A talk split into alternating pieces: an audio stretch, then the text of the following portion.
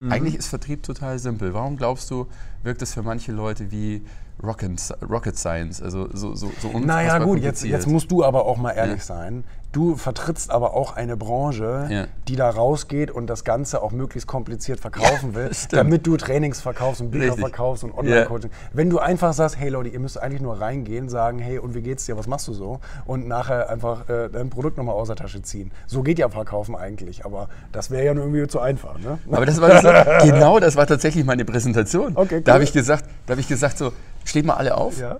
Und dann habe ich gesagt, so, und, und jetzt, jetzt gehen wir mal so ein paar Punkte durch. Und wenn du sagst, du kennst das nicht, dann setzt du dich hin. Mhm. Dann sagte ich so, okay, wer von euch weiß, dass Beziehung wichtig ist? Mhm. Ja, alle stehen geblieben. Mhm. Wer von euch kennt Nutzenargumentation? Ja. Wer von euch weiß, dass man zuhören soll Aha. und so weiter? Am Schluss sind alle gestanden, sag ich. Also, also ja. im Endeffekt Raus. wissen wir doch alles. Mhm. Die. Frage ist doch nur, wieso wenden wir es nicht an? Genau. Also wieso und, und dann, dann wirklich mit dem Finger auch auf, ja. auf unsere Branche zu sagen, ja okay, wir können uns über Sandwich-Technik, mm. über Diskmodell, über Personenfarben gibt es sogar und mm. weiß der Geier was. Das wurde ja alles erfunden, um es möglichst kompliziert ja. zu machen. Da bin ich komplett bei dir. Ja. Das heißt, eigentlich kannst du es reduce to the max sagen, zuhören, Wertschätzung, Wohlwollen, Interesse für den anderen, mm.